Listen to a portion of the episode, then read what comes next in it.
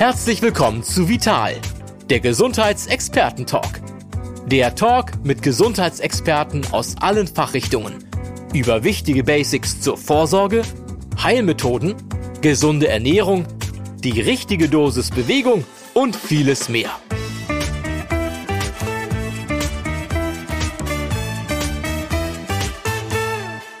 Einen schönen guten Tag und herzlich willkommen zum Vital Experten Talk. Mein Name ist Charlotte Kalinder. Ich äh, arbeite bei Vital unter anderem auch als Medizinredakteurin und habe heute einen ganz tollen Gast. Unser Thema ist nämlich in den Kopf geschaut. Und ich spreche mit Dr. Fanny Quandt, die tätig ist in der Neurologie im Universitätskrankenhaus oder Klinikum Eppendorf, Hamburg-Eppendorf. Herzlich willkommen. Herzlichen Dankeschön. wir haben uns dieses Thema ausgesucht, in den Kopf geschaut, weil wir so dachten, okay, Viele Körperteile kennen wir ein bisschen besser, aber der Kopf ist immer so ein bisschen auch ein Mysterium und besteht aus vielen Teilen. Man hört immer so Nerven, graue, weiße Substanz. Das sind immer so Schlagwörter, die auftauchen. Vielleicht kannst du einfach mal erzählen, äh, was, woraus besteht so ein Kopf überhaupt? Fangen wir doch damit mal an. Ja, also in dem Kopf liegt das Gehirn also das, worüber wir heute auch sprechen wollen. Ähm, das Gehirn ist essentiell. Ohne das Gehirn könnte man eigentlich überhaupt nicht leben. Es steuert alle unsere Funktionen. Und ähm, man teilt das Gehirn ein eigentlich in die graue Substanz und in die weiße Substanz. In der grauen Substanz liegen die Nervenzellkörper. Und die weiße Substanz verbindet eigentlich die Nervenzellkörper in der grauen Substanz miteinander. Das heißt, ähm, ich stelle mir mal vor, die weiße Substanz, das sind sozusagen die Kabel, die äh, die einzelnen Hirnareale miteinander verbinden. Und ähm, in der Grauensubstanz, also das Gehirn selber hat ja, man weiß, es gibt vorne und es gibt hinten und jedes Areal im Gehirn hat unterschiedliche Funktionen. Also zum Beispiel hinten am Kopf kann man eher ähm, mit dem Sehen, also das Sehen wird hinten im Kopf ähm, verschaltet und mhm. wahrgenommen. Wir haben motorische Areale, also Areale, mit denen wir unsere, unsere Hände und Füße und das Laufen steuern. Wo sind die? Das ist eher zentral, also genau in der Mitte vom Kopf. Und wir haben Areale vorne am Kopf, die sind eher für unser Verhalten äh, zuständig. Das heißt, ähm, unser Impulskontroll. Also limbisches System. Sozusagen. Ja, das limbische System ist sozusagen noch eher in, im Inneren des Kopfes, aber okay. äh, vorne ist eher so das Frontalhören.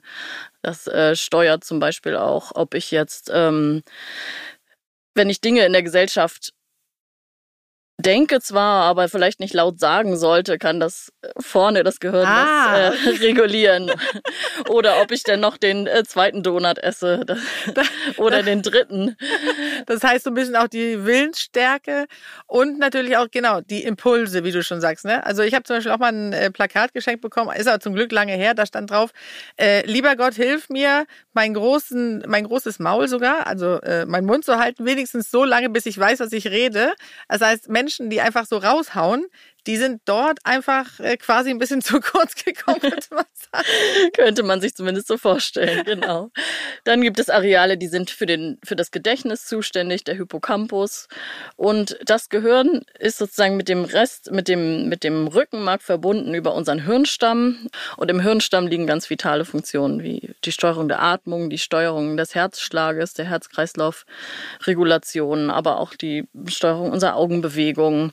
Aber deswegen kann man ja theoretisch auch sagen, wenn ich da nur kurz äh, einhaken darf, äh, dass auch unser Kopf ja die sozusagen die den Herzschlag und auch sagen wir mal Stichwort Stress, wenn das so einwirkt auf uns, dann kommt das eigentlich durch die Stresshormone, wirken somit auch auf den Herzschlag und auf alle Vitalfunktionen hier ein. Ne? Genau, es gibt im, im Kopf auch ähm, den Hypothalamus, da gibt es, sag mal, das sozusagen die Regulationsstelle, wo auch Hormone im Körper reguliert werden und Hormone ausgeschüttet werden in sehr komplexen Kreisläufen. Und wenn ich jetzt gestresst bin, dann verändert sich dort auch die Hormonausschüttung. Und die Hormonausschüttung dann in den Nebennieren wieder und dann wirkt das auch auf unser Herz-Kreislauf-System ein. Also im Grunde kann man sagen, der Kopf steuert eigentlich alles, ne? Also genau. Müssen wir gut drauf aufpassen.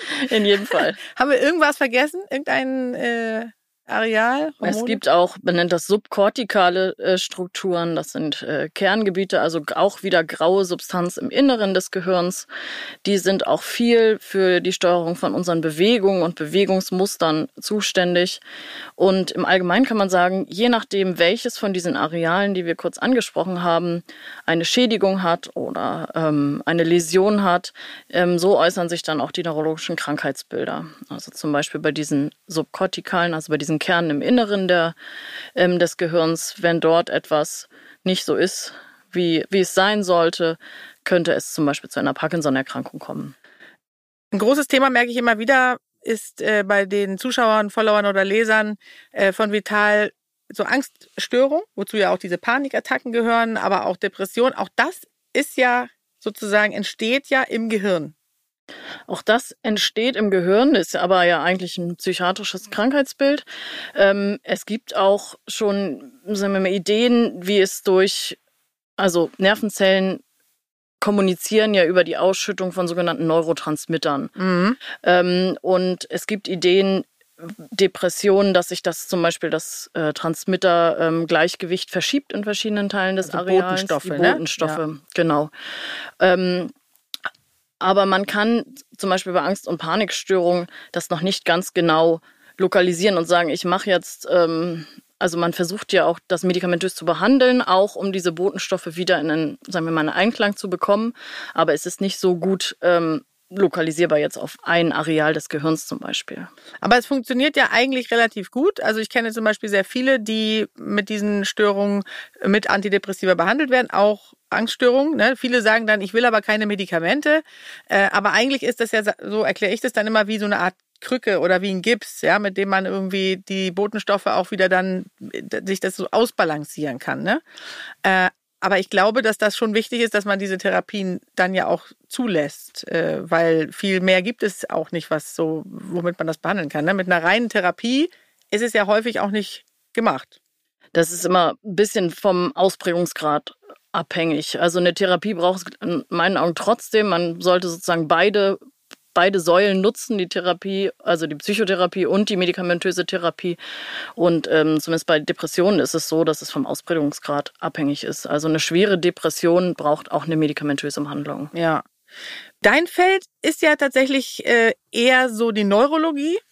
Und hast du eigentlich so ein, so ein Gehirn auch mal angefasst? Also im Studium wie fühlt sich das an? Hat man ja sozusagen die ähm, hat man, äh, sieht man auch Gehirne und kann sie sozusagen auch mal, äh, sieht, wie sie von innen aussehen, kann, sie werden sozusagen auch mal aufgeschnitten, man kann sie auch mal anfassen. Und die sehen aus wie eine Walnuss?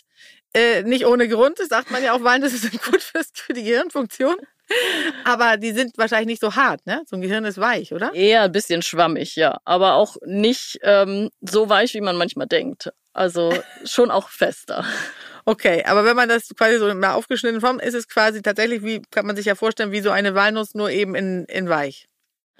Genau, also es ist schon ein bisschen fest, es ist schon, es hat eine sehr definierte Struktur und man sieht ähm, einmal die graue Substanz und die weiße Substanz, das kann man auch abgrenzen, wenn man drauf guckt, sozusagen die graue Substanz, ah. das ist ähm, kann man sich vorstellen, wie sozusagen draußen drum. Und Walnuss kommt ja auch daher, weil das Hirn ähm, Windungen hat, sogenannte Gyri. Das, das heißt, das Gehirn ist gewunden und hat ähm, zwischen diesen Windungen immer wieder auch Einkerbungen, die Sulzi. Okay. Und die sieht man und die kann man auch abgrenzen zu der weißen Substanz. Die ist einfach deutlich heller.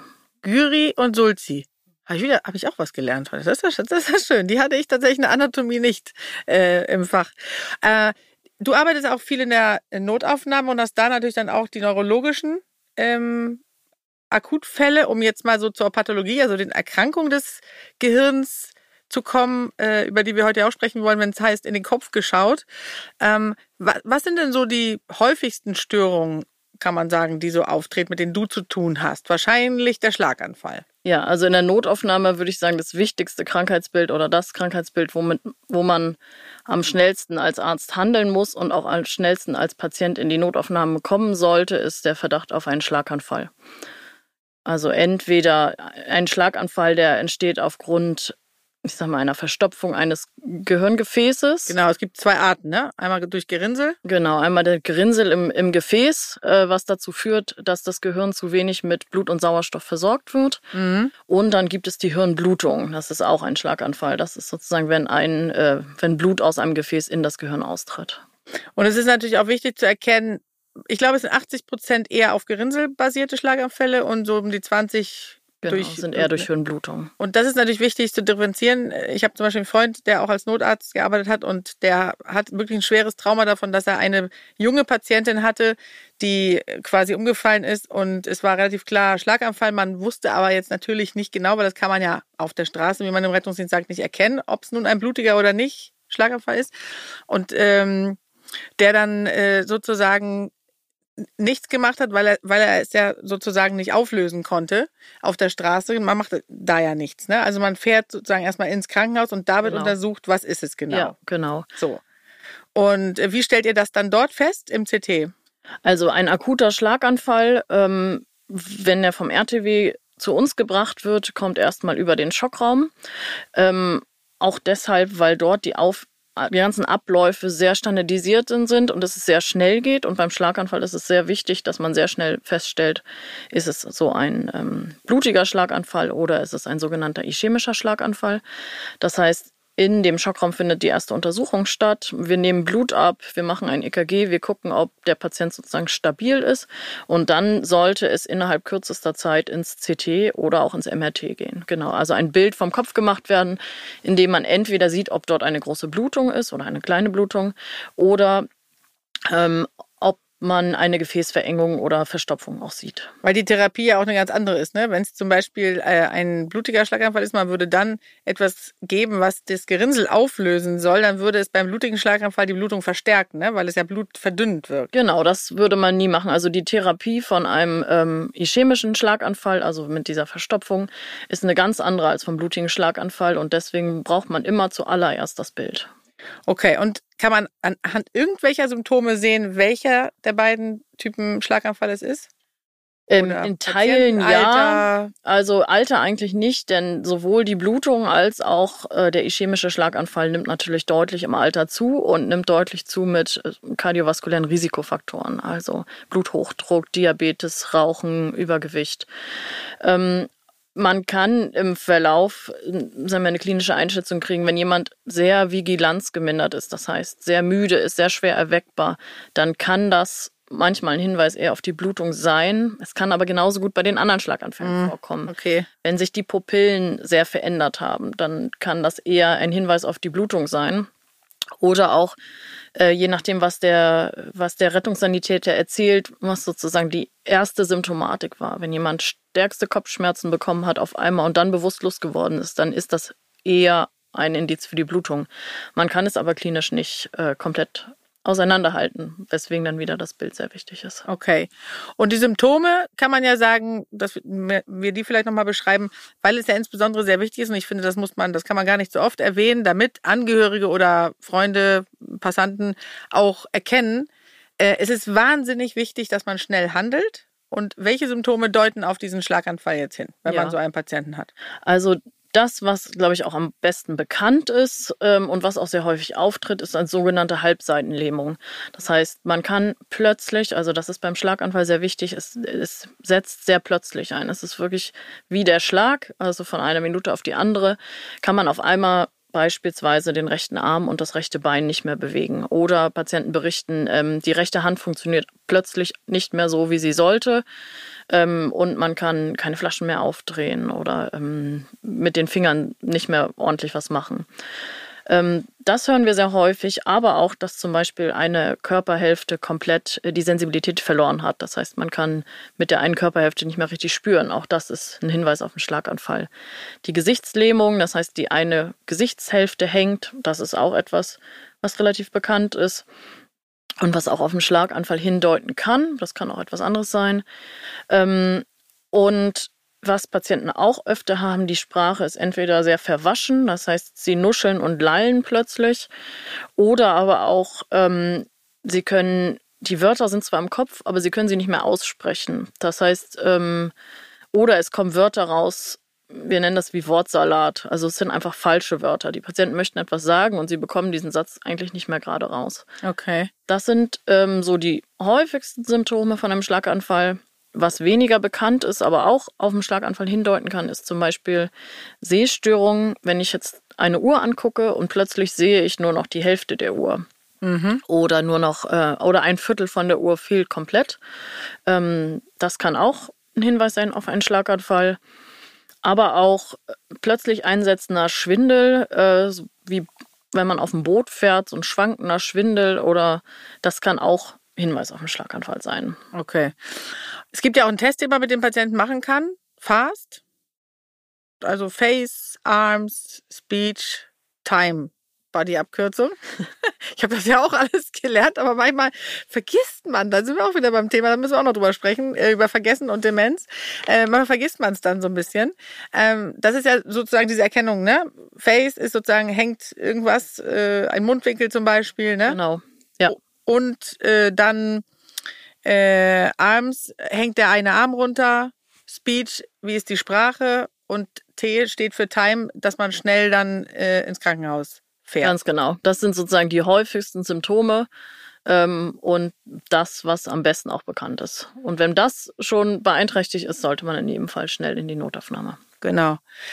Wenn dort jetzt festgestellt wird, okay, es wird vermutlich ein Schlaganfall sein, dann gibt es ja, nachdem man diese Bildgebung gemacht hat, äh, zwei Behandlungsverfahren für den, äh, für den auf einem Gerinnsel beruhenden Schlaganfall. Ne? Das, was man so kennt, ist diese Lysetherapie, dass das aufgelöst wird. Das darf man eben dann nicht geben beim blutigen Schlaganfall. Aber es gibt ja auch so eine neue Therapie, ne? Relativ neu. Genau, das ist die äh, Thrombektomie. Also wenn man jetzt das Bild gemacht hat vom Kopf und man sieht, man hat dort kein Blut und klinisch passt es sehr eindeutig zu einem Schlaganfall mit einem mit einer, also mit einer starken Beeinträchtigung oder einer alltagsrelevanten Beeinträchtigung, dann würde man diese Lysetherapie machen. Das ist sozusagen ein Medikament über die Vene, die zum Ziel hat, dieses Gerinnsel aufzulösen, dass das Gehirn wieder durchblutet wird. Ähm, neben diesem einfachen Bild vom Kopf macht man auch eine Gefäßdarstellung, das heißt ähm, eine sogenannte ähm, Angiografie. Man mhm. guckt sich sozusagen die Gefäße an, die zum Hirn führen und man schaut, ob man sehen kann, wo in diesem Gefäßsystem dieses Gerinnsel ist. Und wenn das Gerinnsel in einem der großen Hirnarterien ist, zum Beispiel in der Mediaarterie, also in einem ähm, in einer Arterie, wo man die für den Arzt zugänglich ist, dann kann man versuchen, dieses Gerinnsel sozusagen rauszubekommen. Das ist die Thrombektomie. Mhm. Da wird dann ähm, der Neuroradiologe über die Leiste, über einen Katheter in der Leiste ähm, sozusagen zu diesem Gerinnsel mit einem Katheter gehen und versuchen, dieses Gerinnsel rauszunehmen, um das Gehirn wieder zu durchbluten. So rauszusaugen quasi. Genau. Ey, wie, das klingt ja wirklich äh, relativ spacig. Also ich habe tatsächlich das noch nie so gesehen. Aber es ist jetzt immer gängiger, ne? Auch in unterschiedlichen Kliniken so deutschlandweit. Genau, es ist immer gängiger. Es ist sozusagen eigentlich seit 2015 weiß man, dass ähm, Patienten, die ähm, gewisse Kriterien erfüllen und diese Therapie bekommen, deutlich besser sich von einem Schlaganfall erholen. Selbst Patienten, die früher eine, mit einer schweren Halbseitenlähmung sozusagen aus dem Schlaganfall rausgekommen sind, können sich jetzt nahezu vollständig auch wieder erholen. Aber wie kommt das? Ist das so? Weil man löst ja in beiden Fällen eigentlich die, äh, das Gerinnsel auf. Bei der Lyse wird dieses Gerinnsel ja auch nicht immer vollständig aufgelöst. Das hängt auch so ein bisschen davon ah. ab, wie, wie groß ist das Gerinnsel, wo ist das Gerinnsel. Und ähm, bei dem anderen ist es ja, man kann sich das wirklich vorstellen wie ein Rohr, was verstopft ist. Und wenn man schnell diese Verstopfung löst, kommt schnell wieder Blut ja. zu den Gehirnzellen. Und ähm, je länger das dauert, also je länger diese Verstopfung da ist, desto mehr Gehirnzellen sterben ab. Mhm, ähm, also mit jeder Sekunde sterben unendlich viele Gehirnzellen ab. Das heißt, deswegen ist es auch so wichtig, das schnell zu tun. Das heißt, es gibt deutschlandweit viele Bestrebungen, ähm, ein Netzwerk zu etablieren, wo man sagt, wie kann ein Patient mit einem Schlaganfall in Deutschland, der sozusagen ein Großgefäßverschluss, so nennt man das, das ein, wo ein großes Gefäß verschlossen ist. Wie kann der überall in Deutschland möglichst schnell an diese Therapie kommen? Okay, gut, das wäre wär natürlich super. Ähm, wenn man jetzt mal so zurückdenkt, habt ihr Patienten in der, in der nicht Praxis nicht, aber in der Klinik, äh, gibt es, berichten die von irgendwelchen Voranzeichen? Also, dass sie seit Wochen schon irgendwas hatten, woran man das vielleicht auch schon so feststellen kann, dass es auf einen Schlaganfall hindeutet? Ähm, also was ein Vorzeichen für einen Schlaganfall ist, ist so eine sogenannte TIA, transiente ischämische Attacke. Das berichten auch Patienten vor größeren Schlaganfallen manchmal. Das heißt zum Beispiel, Sie haben für zehn Minuten festgestellt, dass das Sehen schlecht war oder mal die Sprache oder die Hand mal nicht gut funktioniert hat. Das ist dann aber in zehn Minuten wieder weggegangen und alles war wieder normal. Ähm, und deswegen sind sie gar nicht erst in die Klinik gekommen. Und ähm, nach so, also einer TIA kann zum Beispiel sein, dass es eine kleine Gefäßverstopfung gab und das hat sich dann wieder selbstständig eröffnet, aber die Ursache ist damit noch nicht behoben. Das heißt, irgendwo im Körper, zum Beispiel im Herzen, gibt es Gerinnsel und die verstopfen dann einen Tag später erneut ein Gefäß und dann kommt es zu einem großen Schlaganfall. Und deswegen ist es zum Beispiel so, dass wir auch Patienten, die so eine TIA haben. Ist die immer zehn Minuten oder wie lang? TIA heißt unter 24 Stunden. Das heißt, okay. die Symptomatik ist dort, aber sie geht nach unter 24 Stunden wieder weg. Und Patienten, die zu uns in die Notaufnahme kommen und zum Beispiel sagen, ich hatte diese Lähmung der Hand für eine Stunde, die würden wir auch aufnehmen auf die Stroke Unit und abklären, mhm. weil man weiß, dass nach so einer TIA auch das Risiko für einen größeren Schlaganfall erhöht ist. Und diese Blutgerinnsel, die man dann einfach da hat, woher kommen die dann eigentlich ursprünglich? Ja, das es gibt ja unterschiedliche Ursachen, was sozusagen die Ursache für einen Schlaganfall ist. Also eine Ursache ist, ähm, wir haben ja das Gefäßsystem und im Laufe des Alters, bei Bluthochdruck, Diabetes, Rauchen, kommt es zu Verkalkung im Gefäßsystem. Und das kann entweder dazu führen, dass ähm, die Gefäße so eng werden, man nennt es sozusagen eine Stenose, dass dort das Blut nur mit einer sehr hohen Geschwindigkeit durchfließen kann und es deswegen immer zum Beispiel, wenn der Blutdruck ein bisschen abfällt, dahinter zu einer Minderversorgung kommt. Ähm, oder aber, dass diese verkalkten Gefäße, dass sich so kleine Kalkbröckel, ähm, sag ich mal, ablösen und dann woanders das Gefäß verstopfen. Das ist eine Ursache. Eine andere Ursache kann zum Beispiel auch sein, dass das Herz, wenn das nicht rhythmisch schlägt, sondern wenn das unregelmäßig schlägt, zum Beispiel beim Vorhofflimmern, dass sich dort im Teilen vom Herzen so Blutgerinnsel ansammeln. Und auch die können sich wieder lösen und die wandern dann in die ähm, Hirnarterien und verstopfen diese. Das sind okay. so die beiden häufigsten Ursachen. Okay. Und Notfälle anderer Art, in der, die du so oft ähm, behandeln musst, auch in der Notaufnahme, was sind noch so häufige ja, häufig, also häufig nicht, aber sehr wichtig für die Notaufnahme, also dass man dort schnell handelt, ist eine Hirnhautentzündung, die mhm. Meningitis. Mhm. Ähm, das ist etwas, wo man auch in der Notaufnahme sehr schnell handeln muss. Ähm, die geht ja einher mit stärksten Kopfschmerzen, Nackensteifigkeit, ähm, auch Schläfrigkeit. Das ist ein guter Test, ne? wenn man den Kopf auf die Brust legt und das nicht gut geht, weil es schmerzt.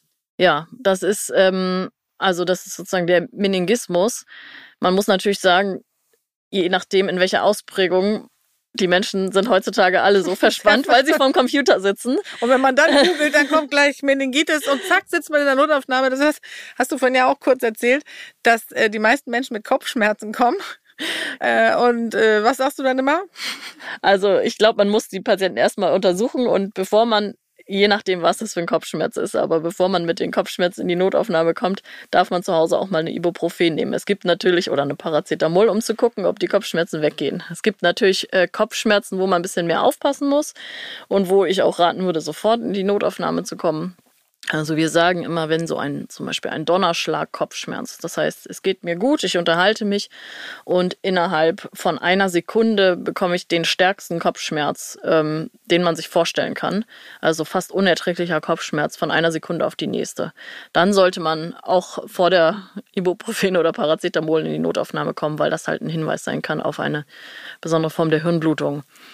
Mhm. Ähm, wenn ich auch Kopfschmerzen habe, die sozusagen nicht auf ähm, Standard-Hausmedikation ansprechen und die mir Übelkeit erbrechen, Sehstörungen machen, dann sollte man das vielleicht auch einmal abklären lassen. Genau. Ansonsten sind Kopfschmerzen natürlich äh, auch mal normal Viele haben so diesen Spannungskopfschmerz oder so Migräne-Kopfschmerz. Das ist eben etwas, das, was man dann ja aber auch kennt. Ne? Und wenn es dann ganz anders ist, dann ist es vielleicht doch an der Zeit, dass man nochmal nachguckt. Genau, das ist immer die ganz wichtige Frage an den Patienten. Sind es Kopfschmerzen, wie sie sie kennen, oder ist das etwas Neues, wie, genau. wie sie es nicht kennen? Ich finde ja persönlich, ich lebe ja jetzt mittlerweile auf dem Land, vorher in der Stadt und da habe ich ja auch meine Rettungsdienstausbildung gemacht. Und auf dem Land sagt man ja immer, kommt der Bauer mit dem Kopf unterm Arm zum Arzt, ne? wenn es schon eigentlich viel zu spät ist und auch so Haut, Leberfleckenkontrolle, ach Quatsch, das braucht doch kein Mensch. Aber in der Stadt ist es tatsächlich eher andersrum, ne? dass das schon festzustellen ist, dass viele mit auch Kopfproblematiken in die Klinik kommen, die eigentlich eher zum Hausarzt gehören. Ja, also es ist natürlich auch sehr sehr typabhängig. Man sieht, dass die Menschen sehr, sehr unterschiedlich mit Schmerzen und mit Erkrankungen umgehen. Es gibt Patienten, wo ich sage, Warum waren Sie nicht schon vor einem Jahr hier? Ja. Ähm, da, da, hätte man was machen sollen. Zum Beispiel bei? Ähm, es gibt auch Patienten, die können kaum mehr laufen, weil sie Lähmung der Beine haben und dann erst sehr, sehr spät in, ins, zum Arzt gehen. Ja, das ist erstaunlich, oder? Ich habe auch eine Nachbarin mit MS und dann habe ich so habe ich gefragt, weil es mich natürlich immer interessiert, auch sowas, wie das denn äh, erstmalig aufgetreten ist und dann sagte sie, ja, ach, ich habe ja äh, ich hatte bei der Arbeit schon seit zwei Jahren äh, so das dass ich immer gestürzt bin, nicht mehr so richtig gerade laufen konnte und auch Dinge nicht mehr greifen konnte und so. Und dann habe ich gesagt, seit zwei Jahren, aber wieso bist du denn nicht mal zum Arzt Ich habe immer gedacht, das geht irgendwann auch wieder weg. Also das ist das andere Extrem, ne? Genau, das ist das andere Extrem. Ähm, es gibt natürlich auch Patienten, äh, die machen sich äh, große Sorgen und kommen sehr schnell in die Notaufnahme. Also ich sag mal zum Beispiel jemand, der einen Infekt hat, wie man es sagen wir mal, einen ganz regulären Infekt, der macht auch Kopfschmerzen. Also man, das kennt man ja auch, wenn man Fieber hat, kriegt man Kopfschmerzen, Gliederschmerzen. Dann ist natürlich eigentlich immer erst der Hausarzt mhm. die, die richtige Ansprechstelle. Ja, man ist auch manchmal so ein bisschen verunsichert, selbst ich, die ja ausgebildet ist, aber wenn zum Beispiel die Kinder auf den Kopf fallen, also Stichwort Kopfverletzung, was ja auch eine Problematik äh, des Kopfes ist, was würdest du denn sagen, wann man da, vielleicht jetzt auch für, besor für besorgte Eltern oder generell, wann, wann wäre da der Zeitpunkt? zum Arzt oder in die Klinik zu fahren. Ja, ähm, also bei Kopfverletzungen finde ich auch immer sehr abhängig davon, ähm, einmal auch das Alter, also zum Beispiel das ältere Gehirn hat eher die Gefahr, dass es bei einem Sturz zu einer Kopfverletzung kommt und auch zu einer ähm, Blutung im Kopf. Wenn man Medikamente nimmt, die das Blut verdünnen, also sogenannte Blutverdünner, auch dann hat man natürlich nach einer Kopfverletzung ein viel höheres Risiko, dort auch Stimmt, Schäden zu haben. Wahr. Das ja. ist auch sehr wichtig. Ähm, wenn es im im Rahmen dieser Kopfverletzung zu einer Bewusstlosigkeit kam, die mhm. äh, länger angehalten hat, dann sollte man ähm, auch überwacht werden, zumindest für 24 Stunden. Stärkste Übelkeit, Erbrechen ähm, sollte man auch gucken. Also das kann auch einfach bei einer normalen Schädelprellung auftreten, Kopfschmerzen, Übelkeit, Erbrechen. Wenn sich das aber sozusagen in der Dynamik ändert, also wenn das viel wird ja, dann, mehr äh, wird, und man ja. ein schlechtes Gefühl hat, dann müsst, sollte man sich vorstellen. Genau. Wenn man natürlich sowas feststellt, auch das kann sein nach Kopf anprallen, dass die eine Hand nicht richtig funktioniert oder die Sprache mhm. komisch ist. Auch all, all, das sind dann auch ähm, sozusagen Hinweise, warum man zum Arzt sollte. Also generell auch einfach, wenn es schlechter wird. Wenn es besser wird, ist vielleicht ein gutes Zeichen. Eher. Wenn es schlechter wird, auf jeden Fall hingehen. Äh, dieses Stichwort äh, Gehirnerschütterung, was dann ja immer fällt, ne? Oh, ist bestimmt eine Gehirnerschütterung oder so. Das muss man ja eigentlich auch differenzieren, ne? In unterschiedliche Stadien. Also es ist ja nicht Gehirnerschütterung, ist nicht gleich Gehirnerschütterung. Genau, bei einer Gehirnerschütterung, dass man, wie gesagt, sich unwohl fühlt, dass man mit Reizen wie Lesen, Fernseh gucken irgendwie überfordert ist, dass man auch mal Übelkeit hat. Auch das ist sozusagen ja bei einer Gehirnerschütterung, kann das alles auftreten. Und ähm, aufpassen muss man nur, ob es sozusagen auch im Rahmen dieser Gehirnerschütterung zu, zur Gehirnblutung kommt oder zu wirklich strukturellen Veränderungen im Gehirn, die durch die Gehirnerschütterung auftreten. Mhm, okay. Und wenn ich jetzt einen Patienten habe, zum Beispiel, ähm, der etwas älter ist, vielleicht auch noch eine Blutverdünnung einnimmt, auch noch im Rahmen von dem Sturz bewusstlos geworden ist, dann würde ich sagen, sollte man ihn für 24 Stunden überwachen mhm. und dann wird, wie gesagt, alle zwei Stunden geguckt, ob die Pupillen in Ordnung sind und ob der Patient stabil ist und wach. Okay. Und wenn wir jetzt mal weg von diesen Akutfällen, das sind, glaube ich, so die äh, hauptsächlichen hin zu, also Psychiatrie ist ja auch ein Thema des Kopfes, auch wenn es nicht dein Hauptgebiet ist, du bist eher in der Neurologie, bist du da natürlich auch bewandert. Ich finde ja immer so interessant, dass äh, Menschen zum Beispiel auch Neurosen und Psychosen nicht so gut auseinanderhalten können. Ne? Also äh, zum Beispiel sagen sie, Mensch, der, der Typ ist total schizophren. Und wenn ich dann sage, ach echt, hat der Wahnvorstellung oder was, weil das ist ja ein klassisches Symptom, dann sagen die, nein, aber der ist halt total bescheuert.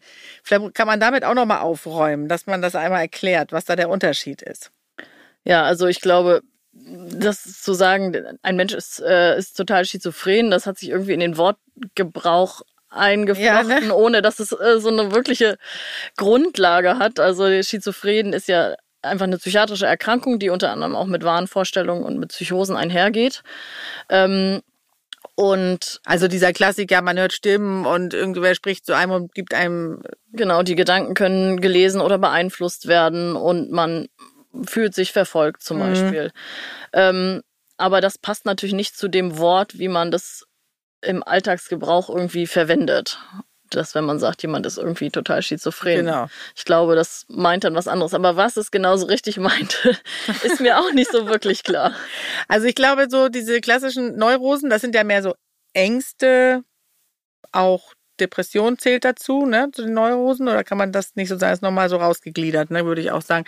Aber ähm, letztendlich kann man sagen, alles wo der Patient eine Krankheitseinsicht hat und auch sagt, ja, ich habe Angst oder Panik oder sowas, gehört eher in die Neurose und äh, diese, diese Wahnvorstellung oder Verfolgungswahn, solche Dinge, das sind, sind dann so die klassischen Psychosen und dazu gehört eben auch die Schizophrenie und sollte nicht verwechselt werden. Vielleicht kann man das nochmal an dieser Stelle sagen.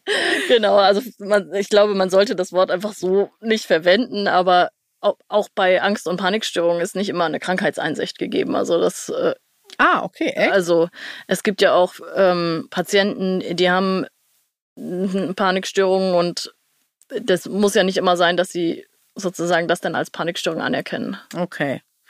Aber wenn man dann das Feld, was ich unbedingt auch noch thematisieren möchte, Demenz angeht, würde man das ja auch eher so in die, in die Psychiatrie eigentlich äh, stecken, weil es ja eher so eine psychische Sache ist. Ne? Aber es hat ja oft auch einen, einen Grund, einen organischen Grund. Und dementsprechend kann man das eigentlich gar nicht sagen. Ne? Also die, die Demenz ist ein klassisch neurologisches Krankheitsbild. Mhm. Man sieht es auch im Patienten in der Psychiatrie, aber eigentlich ist ein klassisches neurologisches Krankheitsbild, denn bei einer Demenz gibt es sozusagen eine Schädigung im Gehirn in verschiedenen Teilen des Gehirns. Es kommt also, man nennt es ja, Demenzen sind neurodegenerative Erkrankungen. Das heißt, mhm. äh, es kommt zu einer Degeneration im Gehirn, es kommt zur Ablagerung von, von Eiweißstoffen, von Proteinen im Gehirn und dadurch geht die Funktion in diesem Teil des Gehirns, wo diese Ablagerungen sind, ähm, geht sie äh, wird sie schlechter oder ja, aber eigentlich haben doch auch schon, also ich musste zum Beispiel auch mal ein MRT machen, weil ich, ich bin ja so ein bisschen hypochondrisch, muss ich gestehen. Und, und habe dann irgendwann gedacht, also jetzt muss ich mal äh, gucken, ob da wirklich alles äh, in Ordnung ist. Und dann hat er gesagt, der Neurologe auch, oder der Radiologe besser gesagt, hat dann gesagt, also bis auf diese typischen Ablagerungen, die altersnormal äh, sind sozusagen, äh, war da nichts zu entdecken. Gott sei Dank. Toi, toi, toi.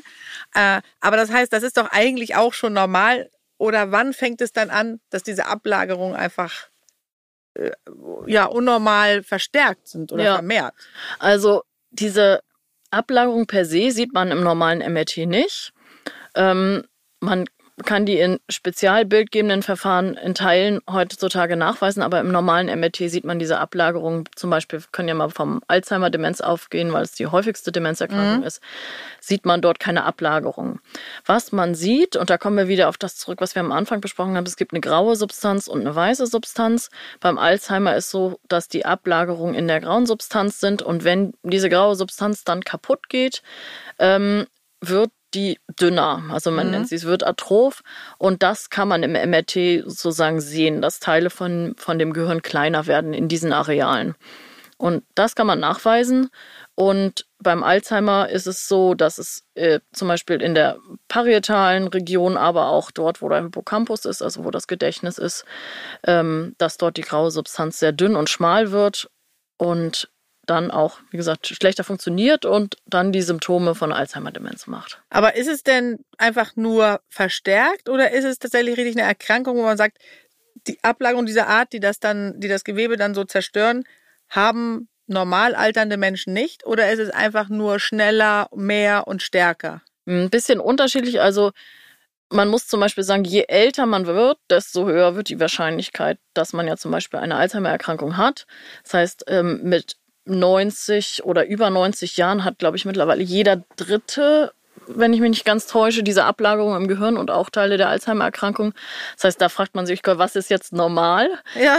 Aber ähm, eigentlich gehören diese Ablagerungen dort nicht hin. Das heißt, wenn ich mit im Alter von 60 Jahren diese Ablagerung habe, dann ist es nicht normal, sondern pathologisch und auch dann hat das ein gesunder Mensch nicht. Okay, und dann ist es fortschreitend quasi. Genau, und es ist auch so, also bei den ganzen neurodegenerativen Erkrankungen ist es so, wenn wir die Symptome haben, dann gibt es schon sehr, sehr viele Ablagerungen. Und wenn man jetzt zurückblicken würde, dann weiß man, schon Jahre vorher gab es, also 10, 20 Jahre vorher gab es diese Ablagerungen, haben die begonnen, sich sozusagen abzulagern, haben aber noch keine Symptome gemacht. Und erst wenn viele Nervenzellen sozusagen zugrunde gegangen sind aufgrund der Ablagerung, erst dann kommt es zu Symptomen. Ah, okay.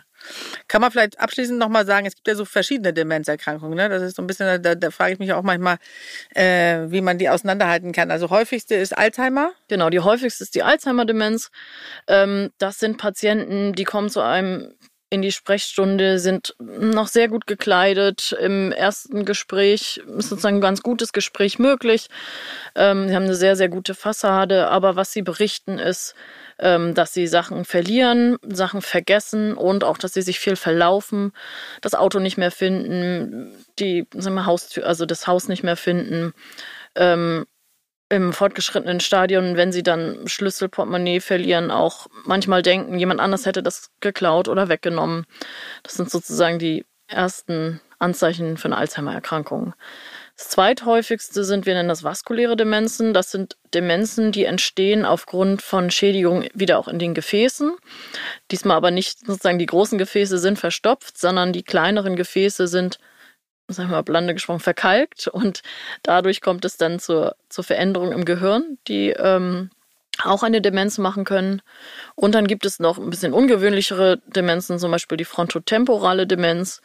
Die fällt gar nicht so sehr auf durch ähm, so eine Vergesslichkeit. Also das Gedächtnis ist noch relativ lange relativ gut, aber die fällt dadurch auf, dass die Patienten Verhaltensauffälligkeiten zeigen, mhm. dass sie Dinge tun, die vielleicht sozial nicht akzeptiert sind oder ähm, ihr Essverhalten sehr viel ändern, sehr viel süßes Essen, sehr viel essen, weil diese Impulskontrolle sozusagen als allererstes äh, oh. gestört ist. Und die haben auch ein anderes optisches Erscheinungsbild. Das heißt, Körperpflege tritt da eher in den Hintergrund. Und so kann man klinisch auch die einzelnen Demenzformen ähm, versuchen zu unterscheiden. Das klappt in Teilen ganz gut. Es gibt aber auch ähm, viele Studien, die zeigen, dass die Erstdiagnose, je nachdem welche Demenz das war, ähm, im Endeffekt wahrscheinlich gar nicht die richtige ist. Ah, okay. Okay, und aller abschließend vielleicht doch nochmal jetzt zur Beruhigung. Ich merke, wie auch mein äh, Puls ein bisschen höher geht als Hypochonder. Äh, viele haben, macht sich ja Sorgen, weil sie vergesslich sind und denken dann gleich irgendwie, oh Gott, ich habe bestimmt schon Alzheimer. Das ist ja auch so ein gängiger Spruch wie, äh, der ist schizophren. Äh, woran, woran merke ich, dass ich nur vergesslich bin oder schon äh, mir doch noch vielleicht Sorgen machen muss? Vielleicht was Beruhigendes. es ist ein schmaler Grad, aber ähm, ich glaube, jeder kennt es, dass er seinen Schlüssel vergessen hat oder in den Keller gelaufen ist und nicht mehr weiß, äh, was er eigentlich holen wollte, weil man abgelenkt war zum Beispiel. Äh, ich glaube, in, in gewissen Maßen ist das relativ normal. Ja, da hilft übrigens, wenn man einfach zurückgeht in den ersten Raum und den Weg nochmal geht. Dann fällt meistens einem auch nochmal ein, was man, ne, kennt man ja, dass man was holen wollte und dann auf einmal denkt, was wollte ich denn jetzt holen? und es gibt ja, also ähm, man denkt ja immer, gegen eine Demenz kann man nicht viel tun, aber es gab eine Arbeit, die gezeigt hat, dass doch, ich glaube, 30 bis 40 Prozent ähm, das kann, kann man sozusagen verhindern, indem man seinen Lebensstil verbessert, indem man ähm, nicht raucht, körperlich aktiv ist, sich gesund ernährt, den Blutdruck einstellt, den Diabetes einstellt und auch, äh, wenn man schlecht hören kann, Hörgeräte benutzt, weil ah, sich gezeigt hat, ähm, wenn sozusagen der Input fehlt, wenn man schlecht hören kann, also dann kann es auch, ist das Risiko von einer Demenzerkrankung auch erhöht. Also man okay. selber kann eigentlich schon relativ viel tun, um eine Demenzerkrankung ähm, entweder nach hinten zu verschieben oder auch zu verhindern. Also im Grunde die Dosis macht das Gift mal wieder, möglichst wenig vom Gift. Und äh, solange das normale Dinge sind wie Schlüssel vergessen äh, ne, und, und es nicht so ist, dass man sich nicht mehr wiederfindet, wo man aber früher wusste, wo man ist, äh, solange es nicht so komische Sachen sind, ist eigentlich alles noch im Lot, kann man sagen. Ne? Ja, und bei Demenzerkrankungen ist es so, dass es viel auch den Angehörigen auffällt. Das heißt, wenn man angesprochen wird von, von außen, dann okay. sollte man sich auch mal beim Arzt vorstellen. Alles klar, da bin ich und hoffentlich alle Hörer auch äh, ein klein wenig beruhigter. Vielen Dank für dieses tolle Gespräch. Ich hätte noch Millionen von Fragen gehabt. Äh, ich finde, wir sehen uns dann einfach nochmal wieder. Vielleicht ja auch in unserem Expertentalk, den wir digital produzieren mit Bild, denn äh, du bist ja nicht nur schön anzuhören, sondern auch schön anzusehen. Äh, da könnt ihr also gespannt sein. Ich würde sagen, das machen wir nochmal bei Total Vital. Das ist unser Expertentalk. Und ansonsten natürlich auch unser Heft, was es zu lesen gibt und unsere schönen Filme bei Instagram. Also wir sind 360 Grad überall äh, zu erreichen. Äh, stehen auch für Fragen bereit und ich freue mich schon auf den nächsten Podcast. Bis dahin eine tolle Zeit und vielen Dank, Dr. Fanny Quandt. Sehr gerne. Vielen Dank.